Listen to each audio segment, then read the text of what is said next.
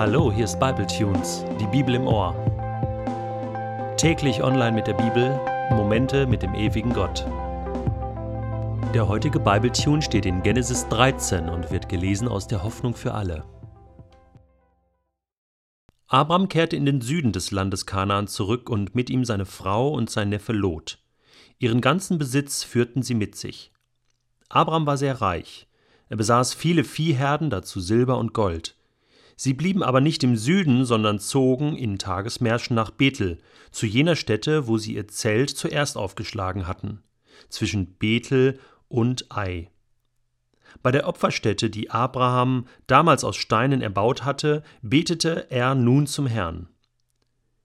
Wie Abraham war auch Lot sehr reich.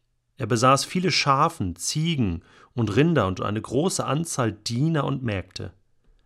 Darum gab es nicht genug Weideplätze für alle Viehherden. Sie konnten unmöglich zusammenbleiben, zumal die Kananiter und die Peresiter noch im Land wohnten. Immer wieder gerieten Abrams und Lots Hirten aneinander. Abram besprach das mit Lot. Es soll kein böses Blut zwischen unseren Hirten geben. Wir sind doch Verwandte und sollen uns nicht streiten. Es ist besser, wenn wir uns trennen. Das Land ist groß genug. Entscheide du, wo du dich niederlassen möchtest. Wenn du den Westen wählst, gehe ich nach Osten. Wenn du lieber nach Osten ziehst, gehe ich nach Westen.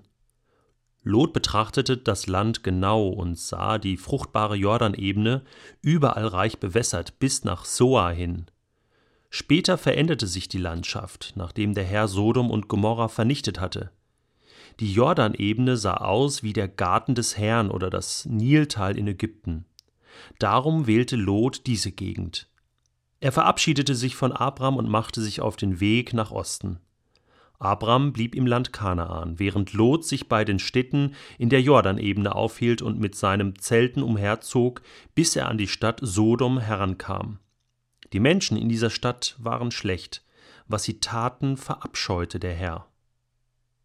Nachdem die beiden sich getrennt hatten, sagte der Herr zu Abram Schau dich nach allen Seiten um. Das ganze Land, alles, was du jetzt siehst, will ich dir und deinen Nachkommen geben, für immer. Ich will dir so viele Nachkommen schenken, dass sie unzählbar sind wie der Staub auf der Erde. Mach dich auf den Weg und durchziehe das Land nach allen Richtungen, denn dir will ich es geben.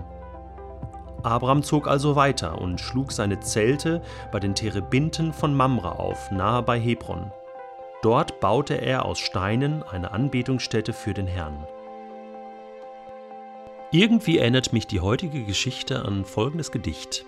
Ich ging in den Wald, und zwei Wege boten sich mir dar, und ich nahm den, der weniger betreten war, und das änderte mein Leben.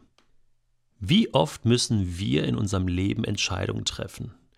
Wir haben die Wahl zwischen zwei Möglichkeiten, aber was sind die Kriterien? Wie entscheiden wir uns? Worauf schauen wir? Lot schaute auf das Land und sah, dass es gut aussah. Er sah die Schönheit, er sah die Vorteile. Abraham, was für ein Gentleman. Er lässt Lot den Vortritt. Er hätte genauso gut das Recht gehabt, zuerst zu entscheiden und zu sagen, hm, ich nehme diesen Teil oder jenen.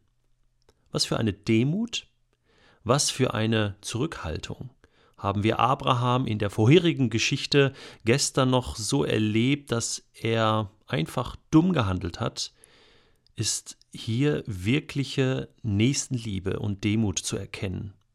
Er lässt Lot den Vortritt und Lot trifft seine Entscheidung. Ob die jetzt gut oder schlecht war, das werden wir noch später sehen. Wir lesen nur, dass er nahe an der Stadt Sodom herankam und die Menschen in dieser Stadt, die waren nicht so gut drauf.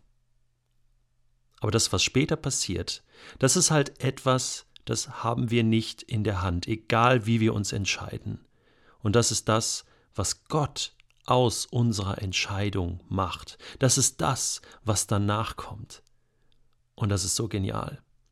Gott stellt sich zu der Entscheidung von Abraham und sagt, hey, du hast richtig entschieden.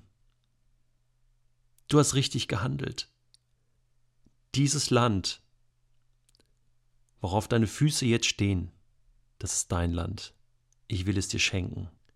Du hast es dir nicht genommen, es fällt dir einfach in den Schoß und ich gebe es dir. Ist das nicht genial? Ist es nicht genial, dass wir einen Gott haben, der uns beschenken möchte? Ich nehme das für mich wirklich in Anspruch, dass Gott unsere Entscheidungen mittreffen will, dass er die Wege, die wir gehen, mitgehen will, uns nicht im Stich lässt.